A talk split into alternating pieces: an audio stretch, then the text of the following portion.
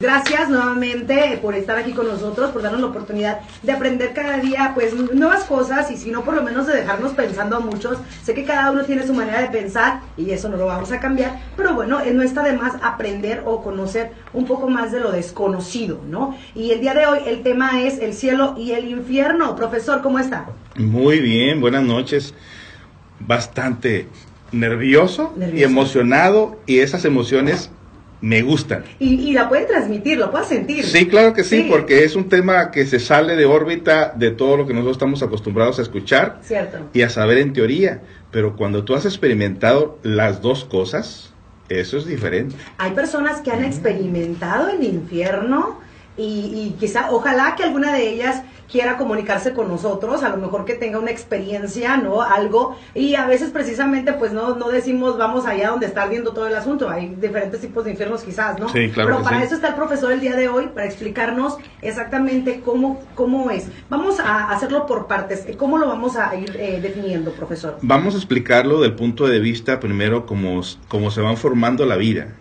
Luego lo vamos a explicar desde el principio, cómo se forma la vida, hasta dónde termina y nosotros que estamos en medio de todo esto, ¿qué tenemos que ver con el, con el cielo o con el infierno? O sea, ¿cuál es el propósito de, saber este tema y qué, qué, es la vida y qué estamos haciendo en esta existencia? Y de qué manera eh, en algún momento hemos experimentado el infierno o hemos experimentado el cielo.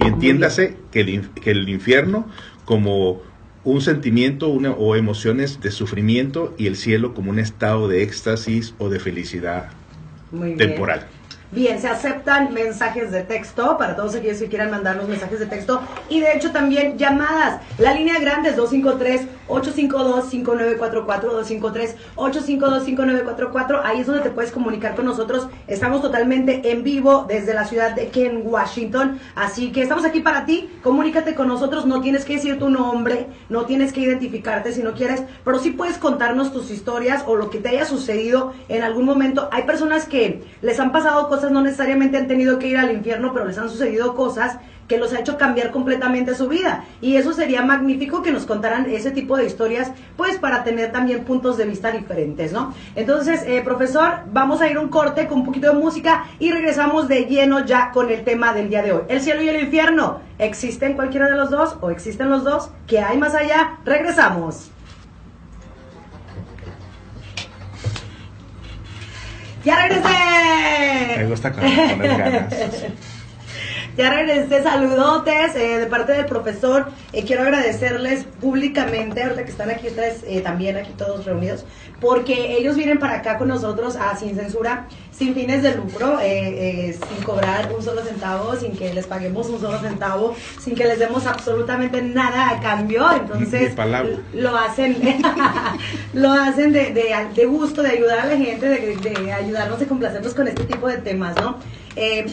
Saludos para Meli que se quedó en casa, también le mandamos un saludote y por supuesto a todos los que están ahí conectados desde la Grande 99.3 en este tema eh, pues muy interesante. Mi querido José Esparza esta noche con nosotros. Estamos también hablando y adelantando un poquito lo que va a ser la siguiente semana y antes de que termine el programa vamos a decirles de qué vamos a hablar la próxima semana y es un tema bastante interesante pero también nos va a dejar con los pelos de punta como dicen. Eh, José, adelante y vamos a dar continuación. Sí, cómo no. Estamos muy, como le digo, muy emocionados con esto. Queremos explicarles, por favor, no, no pierdan la secuencia de esto. Vamos a explicarlo lo más sencillo, lo más práctico posible. Entonces, ya una vez reconociendo que nosotros tenemos un cuerpo físico, tenemos, tendríamos que identificar los otros cuerpos, los otros cuerpos, el cuerpo vital, ese cuerpo vital que se mantiene calientito, calientito dentro de nosotros, el pensamiento que también trabaja independientemente al cuerpo físico. Fíjese que usted mientras usted está durmiendo, su cuerpo en su cama, su pensamiento sigue trabajando. ¿Y qué diremos del cuerpo de los sueños, que es el, el que está regido por 24 átomos? Que sale del mundo de los sueños y usted anda deambulando en los sueños y como se siente como si fuera la vida misma. ¿Y qué diremos del cuerpo de la voluntad, que es el que hace todo lo que hacemos? Sin cuerpo la voluntad, este cuerpo no funciona. Veamos, por ejemplo, una persona que haya sido golpeada, esté en estado vegetal, su cuerpo físico está vivo, pero su parte interna está ausente. O sea, sus dos, dos cuerpos no están presentes. Entonces, pudiendo entender esto, quizá lo que, lo que necesitamos nosotros comprender un poquito más ¿Cómo se van generando, multiplicando estos átomos? Por ejemplo, cualquier persona puede ser feliz con su cuerpo físico, con una mente sana, con un comportamiento sano, con valores, con conciencia, como el niño. Pero ¿qué pasa cuando se multiplican los 48 en 96 leyes? Estamos hablando que los 48 átomos por los cuales nos está rigiendo la vida, ahora se han convertido en átomos de oscuridad, átomos negativos. Por ejemplo, eh, si nosotros vemos el árbol ah, frondoso en la superficie, también tendríamos que ver que en la parte inferior del árbol están sus raíces y también se extienden casi de igual manera como arriba, excepto que no echa hojas abajo, porque son raíces las que están abajo. Pero vemos en, la superficie el árbol y, en la parte oscura vemos sus raíces. Entonces, el sol y las tinieblas son parte de la misma creación. Es el eterno gemelo que nunca se separa. Pero en este caso, la creación tiene un plan cósmico. Por ejemplo, cuando el hombre desconoce sus energías vitales en su interior, cuando no conoce cómo evolucionar o cómo ascender a un estado superior, a un estado espiritual, a ir disminuyendo la cantidad de átomos.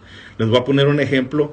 Cuando los 48 átomos se han multiplicado en 96, los 96 átomos que se ha creado el hombre, que le ha dado vida a esos átomos, se consideran átomos del enemigo.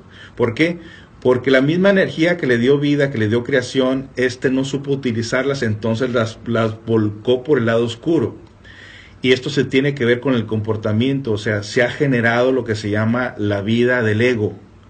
El ego quiere decir nuestras energías negativas, o sea, la parte oscura, la sombra. ¿Y cómo, cómo sería regido un mundo de 96 leyes? Tendríamos nosotros que mirar, por ejemplo, el comportamiento de las cárceles. Las cárceles están regidas por 96 leyes. Todo lugar de densidad que sea ya sea un lugar donde, donde sopla un hálito de muerte, donde están los nervios, donde están las emociones extremas, donde no sabes si vas a salir bien de ahí, está regido por un mundo de 96 leyes, pero que el ser humano ha creado en su interior precisamente por desconocer cómo trabajan estas leyes y como las desconocía, entonces la energía no se pierde, la energía se transforma. Por ejemplo, entonces encontramos nosotros que en el ser humano puede servir de antena a la parte de la luz o a la parte de la oscuridad. Vamos al caso, por ejemplo, de un genio clásico como lo que es Beethoven, Mozart, Chopin, que son seres que estaban muy centrados de sus mentes y estaban conectados a las dimensiones superiores de la naturaleza, o sea, vibraban con un mundo menos denso que el de nosotros, y a través de ello recibían estas notas musicales que supuestamente se estaban tocando en la cuarta dimensión ellos podían escuchar la cuarta dimensión y, escribían en un cuaderno lo que estaban escuchando, la música que estaban escuchando en la cuarta dimensión y las plasmaban en papel y es como se, descubrió la música clásica, que se considera la música clásica como la música de la conciencia. Mientras por el otro lado, una persona que ha distorsionado sus sentimientos, sus emociones, vamos a poner el caso de un rock and rollero, que bajo el efecto de la droga, del alcohol, está recibiendo notas musicales, pero de la parte Bien, ya regresamos con el tema nuevamente y, vamos entonces, eh, profesor, ¿qué es la siguiente parte en la que tenemos que poner atención? Bueno, la parte que quiero explicar precisamente de cómo se van generando estos átomos dentro de la vida de la persona, no en todos, nomás en algunos, porque hay personas que pueden tener detener un poquito el proceso de estar generando átomos negativos dentro del interior. Pero cada quien sabe la calidad de átomos que tiene, por ejemplo, cuando una persona está pasando por una situación difícil, lo que es capaz de hacer ante una situación difícil. Una manera de rápidamente generar el infierno en la vida de una persona, infierno que dice dimensiones inferiores, pero también quiere decir emociones inferiores. Rápidamente puede ser el alcohol, las drogas, eh, un estado de bajas pasiones. Hemos visto noticias de una persona que cuando es engañada es capaz de asesinar a otras personas.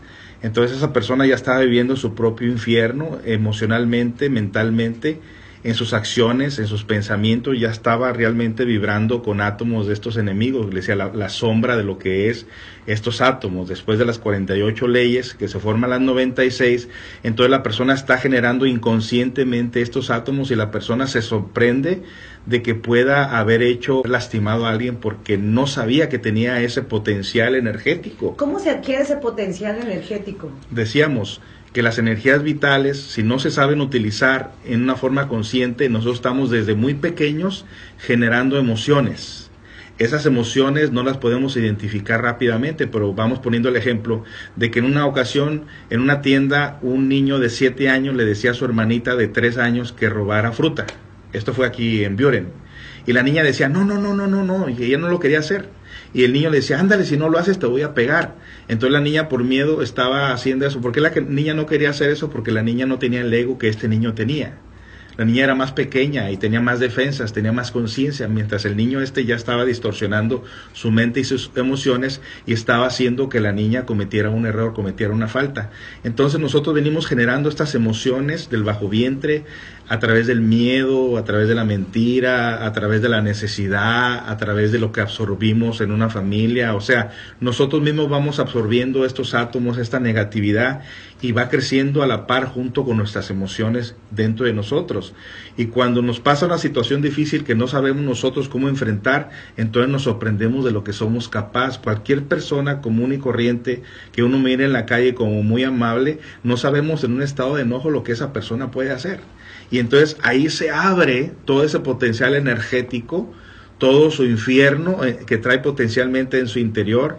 ¿Y qué tenemos en la comunidad? ¿Qué tenemos en la sociedad? Tenemos criminales que no solamente matan gente, los descuartizan, los desaparecen, hacen toda clase de cizañas con esas personas. O sea, estamos viendo nosotros precisamente cómo estos átomos se están convirtiendo, en vez de átomos eh, espirituales, se están convirtiendo en átomos del enemigo. O sea, en la sombra, la parte opuesta, la parte que destruye. Y el ser humano es una antena en la creación, es un receptor energético que recibe energía del cosmos y la transmite a la Tierra y parte de la Tierra la, se la vuelve a regresar. Pero como el ser humano no sabe vivir consciente e inteligentemente, entonces va creando, va desarrollando este infierno en su interior y entonces eso, eso le va preparando el camino eh, a que en futuras vidas la persona venga cada vez más decadencia, venga cada vez más problemas, y entonces llega un momento en que el ciclo de vida se termina, y entonces la persona en su última existencia le tocará bajar a los nueve círculos dantescos y nos explica cuando regresemos cuáles son los nueve círculos dantescos que tenemos que entender. Yo sé que son muchas cosas que dicen, a ver, a ver, es que espérame, a ver, ya, ya no, eh, no sé, yo nunca he escuchado de este tipo de cosas. Bueno, alguna vez, por primera vez, tendría que escucharlos y hoy lo va a descubrir y va a descubrir que... Que nos visiten, le explicamos santo y seña. Claro que sí. Bueno, vamos a dar la, la línea telefónica por si quieren comunicarse con nosotros, 253-852-5944. 99.3 las 9 de la noche con 12 minutos. Y tenemos algunas preguntas para el profesor que gracias al público también eh, pues se ha dado la tarea de comunicarse y darnos esas esas preguntitas. Aquí el profesor va a respondernos por supuesto eh, en base a lo que ya más o menos hemos aprendido el día de hoy. Eh, si algo no están entendiendo por favor comuníquense con nosotros eh 253 852 5944 253 852-5944 es la línea telefónica. Bien, eh, las preguntas, profesor. ¿Cómo logramos, para resumir lo, anterior que nos ha, nos ha platicado, cómo logramos llegar al infierno?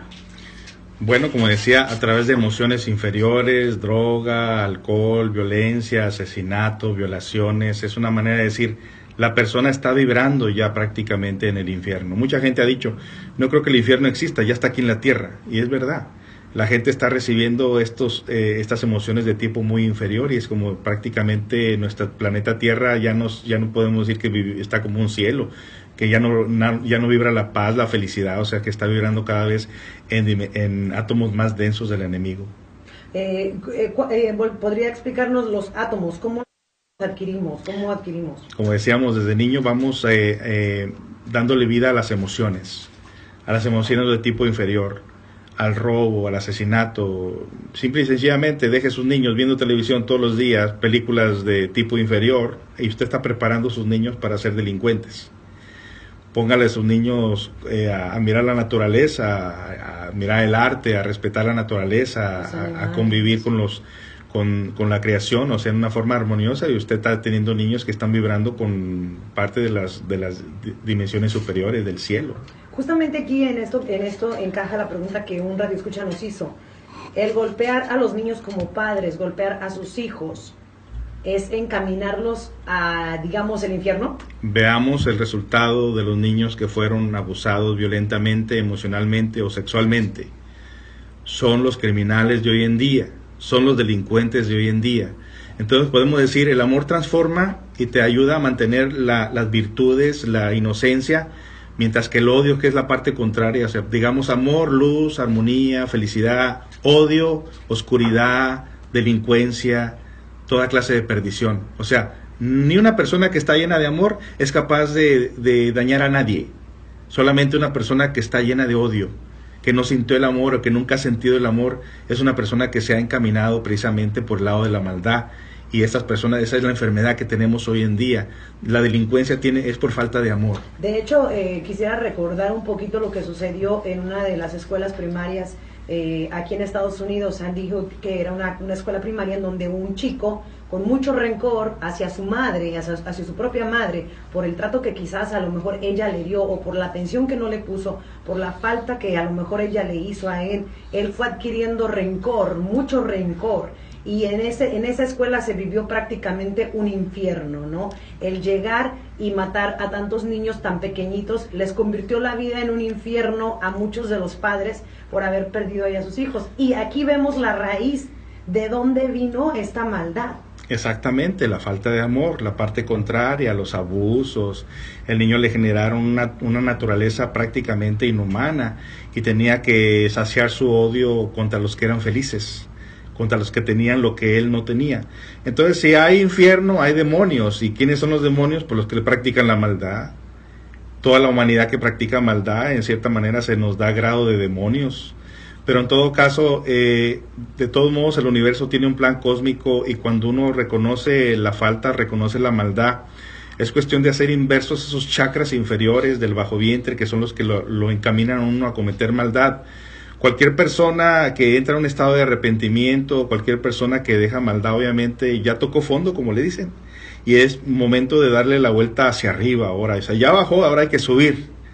Y ya el que bajó ya no le pueden contar que hay allá abajo, porque ya lo experimentó. Y en el cielo y en, los dioses, los que se han levantado también del lodo de la tierra, porque te decían en momentos, los que son ángeles, los que son dioses, los que se han levantado del lodo de la tierra, ya, ya conocieron la maldad. Por eso Dios conoce toda nuestra maldad. ¿Por qué? Porque ya pasó por esto, por este proceso. Entonces aquí viene y se acomoda eso que, esos consejos que nos dicen. Eh, estamos aquí en la tierra y tenemos la opción de hacer maldad o hacer buenas cosas para poder tener la opción de ir a otro lugar mejor que el infierno. En eh, vamos a regresar con preguntas porque tengo preguntas eh, y, aquí están bastante interesantes. Una de ellas es quién decide quién va al cielo y quién va al infierno. ¿Qué podemos hacer para decidir a dónde ir? Muy buena pregunta. Regresamos a la grande 99.3 sin censura. Sin censura, ya regresamos a la grande 99.3. El cielo y el infierno existen y si existen, ¿quiénes van al infierno y quiénes van al cielo? Ya más o menos lo sabemos. Lo que queríamos eh, llegar al punto y explicar era desde dónde provenía la oportunidad de poder decidir a dónde vamos. Entonces, ¿quién decide a dónde va, profesor? Bueno, en lo personal, cuando uno tiene el criterio, cuando uno es una persona que está eh, creciendo, que tiene tentaciones, uno mismo se debe dar uno cuenta a dónde quiere ir uno mismo. O sea, por ejemplo, están las tentaciones de parrandearse, están las tentaciones de las drogas, de la violencia. Uno decide para dónde quiere ir. Pero ya eh, en las cuestiones de, de bajar a los infiernos, o sea, tendríamos nosotros que darnos cuenta qué son los infiernos y por qué están hechos los infiernos. Y única y sencillamente, pues quien decide quién va al infierno es en este caso la ley del karma, lo que ya hablamos en pasadas eh, temas. Pero existe una ley que se llama la ley de la reencarnación, donde dicen que toda persona se le asignan 108 oportunidades en diferentes cuerpos, con la intención de algún día dejar de cometer errores levantarnos del lodo de la tierra, es decir, tocar fondo y darle hacia arriba, empezar a quitar los hábitos, empezar a quitar todo lo maldoso que tenemos en el interior. Y se nos dan 108 oportunidades precisamente para que a voluntad propia podamos nosotros salir de esos estados incontrolables, de la ira, de la violencia, del odio, del crimen, de la drogadicción, de lo que usted quiera, de, cualquier maldad que usted quiera ponerle.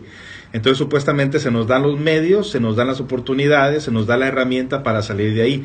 Pero si se nos acaba el ciclo de 108 existencias, entonces la oportunidad de seguir adquiriendo cuerpos humanos se pierde, se acabó. Esto quiere decir que hay oportunidad de regresar de, de, cualquiera de los dos lugares que nos envíen, regresar del cielo al infierno, cuando dice que se nos dan 108 oportunidades de regresar nuevamente, ¿será que...? En efecto, eso, y es muy buena pregunta, porque cuando se están hablando de otras humanidades, se están hablando de otros seres celestiales, de seres superiores, ellos ya pasaron por el mismo ciclo que nosotros y lograron levantarse del lodo de la tierra, lograron salir del lodo y conocieron la maldad y por eso es que Dios, la misma divinidad, conoce la maldad. ¿Por qué? Porque ya pasó por aquí. Ya conoce todos los trasfondos de, de lo que está creado desde arriba hasta mero abajo. Entonces cualquier persona, precisamente casi todos los mensajes crísticos, budistas, de todos los medios, le están enseñando, uno indicando que existe la posibilidad de ascender, de subirse, de levantarse. Profesor, ¿piensa que es una prueba el estar en esta, en esta vida en la que estamos ahorita todos? Eh, eh, ¿Piensa que es una prueba de poder ascender, de poder subir a los cielos, el pasar por este mundo? es una prueba donde eh, algunos logramos brincarla y algunos otros nos quedamos atorados en este mundo siguiendo el camino de la maldad? Es muy, es muy, muy buena pregunta. En realidad, cuando la maldad se ha hecho en nosotros como algo normal, o sea, hay personas que ya no se arrepienten, se dicen que son personas que son cascarones vacíos. ¿Por qué se dicen cascarones vacíos? Dice que nomás sus cuerpos andan deambulando sin almas, cometiendo maldad de, sus, de sus almas entonces posiblemente ya el alma ha descendido a los mundos infiernos, ya ha involucionado, y aquí ya nomás anda el cascarón. En cuanto el cascarón pierda vida, entonces se va a dar cuenta de su realidad, porque la conciencia se da cuenta de todos los estados buenos y malos, porque una vez que uno ha realizado, por ejemplo, esa maldad, una vez que se bajan los infiernos, entonces el alma sabe que tiene que bajar para quitarse todos esos errores que en vida no pudo quitarse. O sea, los infiernos son filtros para liberar nuestra alma de la, de la maldad que nosotros físicamente a voluntad no pudimos realizar en las 108 vidas. Vamos a regresar con eh, una historia de que nos platicaba hace un momento de una persona que sentía satisfacción al matar personas. Exacto. Eh, vamos a regresar con eso. Eh, estamos en la grande 99.3 sin censura. Volvemos. Sin censura, la más mexicana, invitándote para que este fin de semana eh, nos acompañes en el Rancho Night Club. El Rancho Night Club te presenta al grupo Miramar Además, déjame te digo que también se va a presentar eh, la banda Toro. Esto está ubicado en el 11401 Steel Street en la ciudad de Tacoma. Hay barra completita, servicio de barra completa y puedes reservar eh, pues a la voz de ya. Esto va a ser el sábado 17 en el Rancho Nightclub. Es otro evento internacional como los que ellos saben traer. Banda Toro y Grupo Miramar. Ahí tienes 11401 Steel Street en la ciudad de Tacoma. Ahí está todos invitados. Bien, vamos a continuar con el tema el día de hoy y ya casi estamos a punto de, cerrar, pero se ha, se ha, ido alargando porque realmente es muy interesante. Eh, profesor, tengo más preguntas y también, por supuesto, quería que nos platicara acerca de las personas que, se, que van acumulando esos, esos sentimientos que poco a poco los van poniendo en el camino hacia lo que vendría siendo el infierno y que cualquiera estamos expuestos en este mundo, en esta tierra, a poder tomar ese camino eh, por nuestra propia decisión. Indiscutiblemente, y eso lo podemos notar, por ejemplo, en una persona que comete una falta no a propósito, pero inmediatamente rectifica y se arrepiente y no repite. Esa persona, de, podríamos decir, es una persona que está creciendo, que está evolucionando, que se está levantando del lodo de la tierra, que se está yendo en contra de esas debilidades. Mientras que hay personas que malévolamente planean maldad, involucran a veces frases sutiles, hasta a hasta te bendicen y detrás de ti te están lanzando toda clase de maldad, están levantando toda clase de cizaña contra ti, una maldad planeada, injustificada. Son las personas que realmente se están eh, eh, ya preparando para encarnar más maldad y más maldad y más maldad a conciencia y esas personas obviamente el, el descenso al, al infierno es inevitable. Inevitable. Eh, platicábamos hace un momento de la historia de una persona que, que sentía esa paz cuando mataba a alguien. Sí, este, estos son, a nosotros nos gusta ver mucho los casos forensicos porque nos ayuda a estudiar un poco lo que son la cuestión del ego y de la maldad. había, un personaje por ahí que realmente se sentía que vibraba en, en, en algo aparentemente para él divino, ir a, matar gente, a realmente a masacrar gente y después de que mataba gente iba en su carro y se, se ponía, se iba a tomar un café o se iba a leer un periódico como si nada hubiera pasado. ¿Qué es lo que empuja a una persona a llegar a este punto? O sea, ¿qué es lo que tiene que suceder en su vida para... Eh, fuera de lo que haya sido el trato de los padres, como ya nos quedó claro, ¿no? Del trato de las personas cuando fuimos chiquitos. Pero ¿qué es lo que tiene que empujar a una persona como esta para llegar a ese punto de maldad? Llega un momento que los sentimientos se adormecen, hadas como prácticamente como una persona sonámbula, como una persona totalmente inconsciente, y lo único que sabes eh, que te hace sentir algo es la maldad. Entonces son personas que algunas religiones le llaman posesos, personas que simplemente se meten en esas entidades o esas energías o el demonio, como quieran llamarles, y se posesionan de la mente, de las emociones de esas personas y van y hacen toda clase de barbaridades y la persona simple y sencillamente, como no hay conciencia ya dentro de él, porque posiblemente a esa persona ya se le acabaron su ciclo de, ciclo de vidas, posiblemente ya el alma ya descendió al infierno con todos sus defectos, entonces ya no más queda el cascarón y los defectos que posesionan a esa persona a cometer maldad. Ya no hay sentimiento. No hay sentimiento, no hay arrepentimiento, no hay nada. E inclusive a estos hasta cuando los condenan a pena de muerte se están riendo. Ya es exactamente. Entonces eso eso nos da a entender que realmente podemos descender al infierno nuestra alma sin necesidad de haber muerto nuestro, como decimos, cascarón. hay, para estos tiempos eh, hay muchos cascarones vacíos, muchos cuerpos que no tienen alma para estas fechas. No todos se comportan de una forma maldosa, no todo se puede decir que son personas que, que, cometan errores, pero simple y sencillamente su ciclo de vidas ya se terminó y, el alma ya descendió. Vamos poniendo el caso de un, de un, Hitler, que pudiendo haber tenido más vidas, su maldad inmediatamente lo hicieron que después de haber matado tanta gente, tanto judío, ya su ciclo de vida no se lo respetaron, sus 108 vidas. Podía haber llevado, tenido solamente 40 vidas, inmediatamente lo bajaron a los infiernos. la ley del karma, que es la que los baja bajo el mandato del, del ángel de la muerte. Inmediatamente mandan al ángel de la muerte a desencarnar las personas, inmediatamente a descenderlas, bajarlas, porque son casos vacíos, son casos perdidos. Y eso es precisamente, pero si nosotros analizamos la maldad, cómo empieza, empieza con pequeñas porciones y va creciendo junto con nosotros a tal grado que se hace un tremendo monstruo dentro de la vida de una persona. Vamos a regresar ahora con el cielo. Pues claro que sí. Volvemos, estás en la grande 99.3 sin censura. Profesor José Esparza con nosotros. Eh, profesor, eh, estábamos en lo que fue el infierno, ¿no? Que ya, ya pasamos por eso. Eh, ya nos eh, explicó un poco la manera en que podemos llegar. Yo creo que no es ningún secreto, ya todos lo sabemos eh, y nos lo han dicho desde que estamos muy chiquitos, ¿no? ¿Cuál es el comportamiento que debemos de llevar para poder alcanzar a, llegar al lugar donde, pues, donde hay? A partir lo que viene siendo el tema del cielo. Pero antes quisiéramos presentarles a, una persona que tenemos aquí en el estudio, que no vamos a decir su nombre, que él vio el cambio, ¿no? De haber tenido que estar en un camino donde, o lógicamente, iba hacia el rumbo que hablamos anteriormente. Y el haber cambiado, que sabemos que no hay perfección y que estamos en el camino y que quién sabe qué suceda, pero por lo menos creo que siente la satisfacción de poder estar haciendo algo más correcto. Eh, vamos a ponerle nombre de, Juan, le vamos a poner Juanito. Eh, mi, querido, eh, mi querido Juan, cuéntame, cuéntame un poco acerca de tu experiencia el, el antes, en el momento en que tú sentías que que claro estaba hacia dónde ibas. Sí, bueno, uh, primeramente sí les doy las buenas noches y las gracias por dejarme participar y compartir un poquito aquí de lo que fue mi vida. Sí, eh, lo que pasa es que en aquellos tiempos todo empezó cuando tuve por ahí una relación amorosa, sentimental, emocional, obviamente.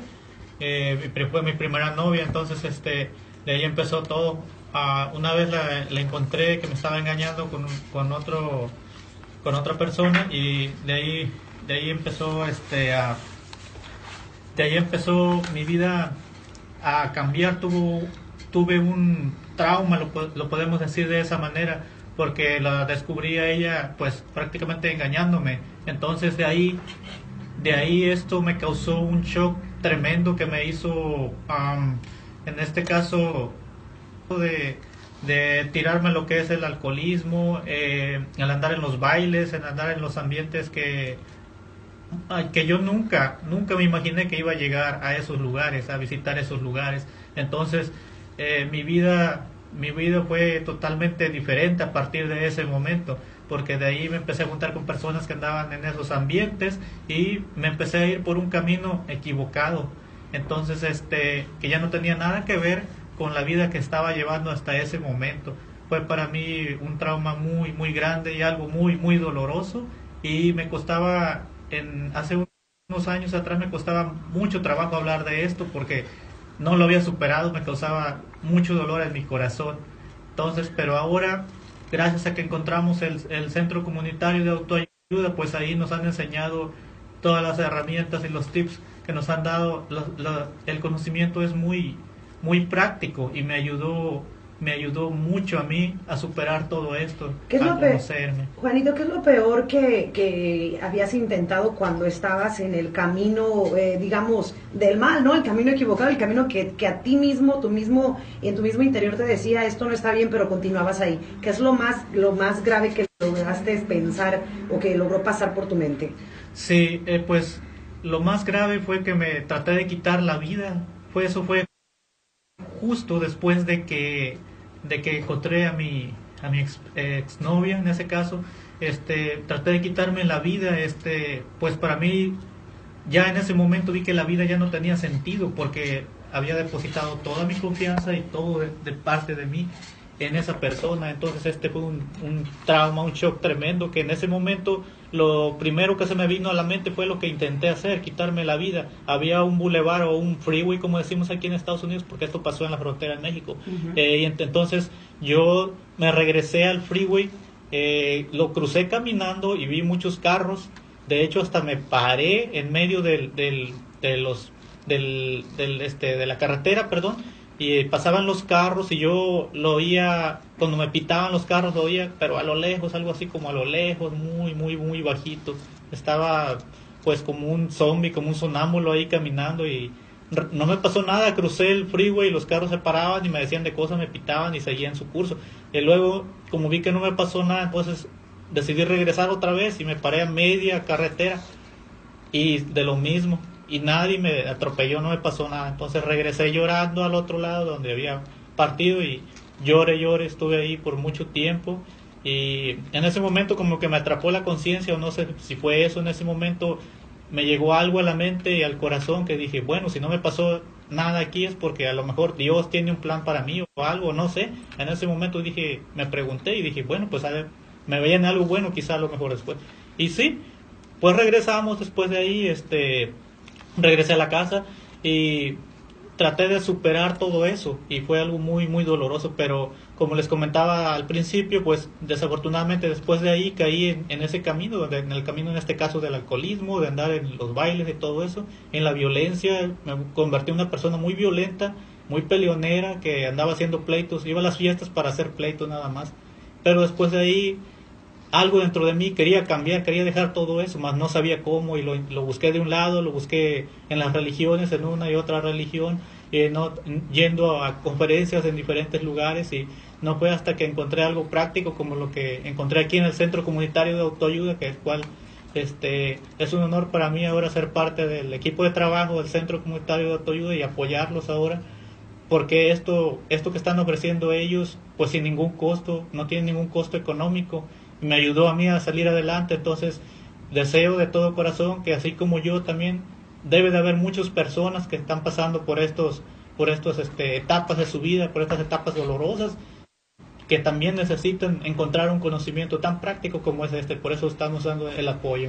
Pues gracias por, por darnos eh, pues tu experiencia y que sabemos que bueno, ahorita con todo lo que has aprendido, pues ya estamos prácticamente caminando en el, en el otro camino, ¿no? Te diste cuenta, te, te sentiste y pudiste entender que el camino que llevabas no era el correcto y pudiste dar un, un paso hacia atrás y colocarte en otro camino en el que quizás pues no con todo con toda la ayuda que tienes y con toda la facilidad que se te ha dado pues puedas llegar a alcanzar ese, ese lugar no ese lugar tan deseado que todos queremos. Vamos a ir un corte y regresamos con más aquí a través de la grande 99.3 nos deja mucho que pensar. Vamos entonces ahora a continuar para cerrar ya eh, este segmento eh, y les cuento más adelante eh, qué tendremos la próxima semana. Sí, bueno, ahora lo que nos toca a nosotros hablar aquí, cómo salir del infierno psicológico, emocional que nos encontramos bueno, hay que hacer reversible todo. Hay que empezar a tratar el cuerpo de la manera adecuada. Eh, los que quieran realmente hacer un cambio tienen que, como lo hicimos nosotros personalmente, empezar a dejar a todo aquello que perjudica. En este caso, pues el alcohol, el cigarro, eh, el carácter, vaya, el, lo que es las emociones fuertes a lo que estamos acostumbrados. La naturaleza es muy sabia y cuando una persona se empieza a alejar de, todo aquello que es tóxico, la misma naturaleza lo va restaurando, lo va, le va ayudando. Y en este caso uno opta por salir a la montaña, por salir a caminatas, tomar agua. Yo me acuerdo cuando estaba dejando el vicio del alcohol, cuando me llegaba esa sed de, de, ingerir el alcohol, eh, mi instructor me decía, llénate de limonada, toma mucha limonada, come para que no haya lugar para el alcohol. Y así la fuimos haciendo poco a poco.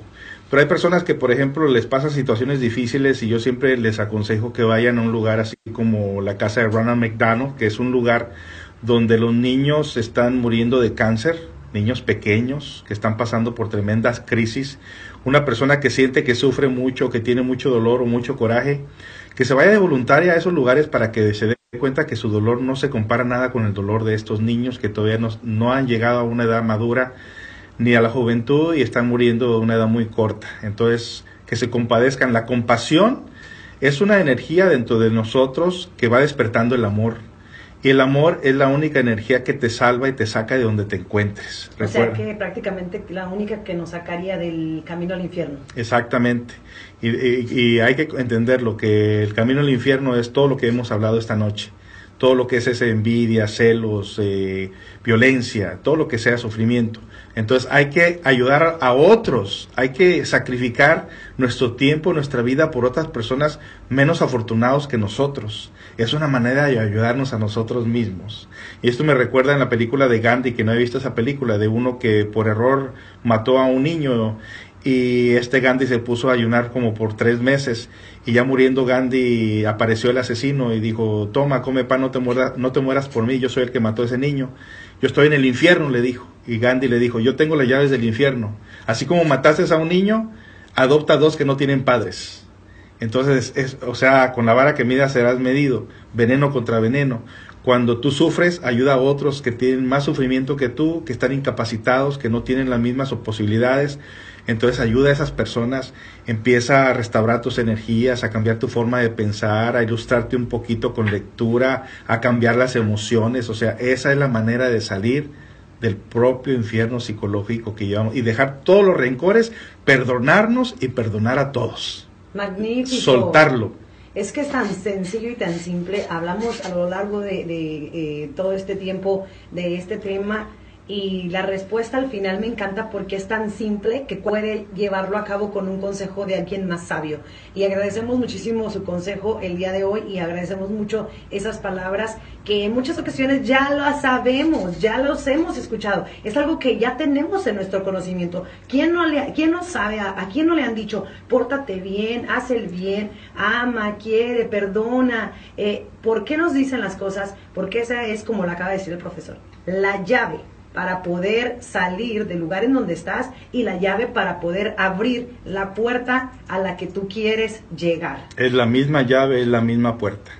Pues muchísimas gracias, gracias profesor, por estar aquí con nosotros. Agradecemos su tiempo. Gracias a todos los colaboradores. Les recuerdo una vez más que la visita del profesor es sin fines de lucro, absolutamente no se le paga nada, no nos cobra nada, es solamente para ayudar a las personas y también él tiene un lugar en donde ustedes que están escuchando pueden acudir a, a preguntarle cualquier situación que esté en su mente sin ningún, sin pagar ningún centavo. En efecto. Totalmente gratis y lo hacen de corazón por ayudar. Así que muchísimas gracias, profesora. El teléfono para que la Sí, como no, las personas que se interesen en saber un poquito más de cómo transformar sus vidas, el número de teléfono es 206-650-7188 o al 206-551-2906 y más fácil, intégrese a nuestra página de Facebook Centro Comunitario de Autoayuda y ahí va a ver todo nuestro trabajo.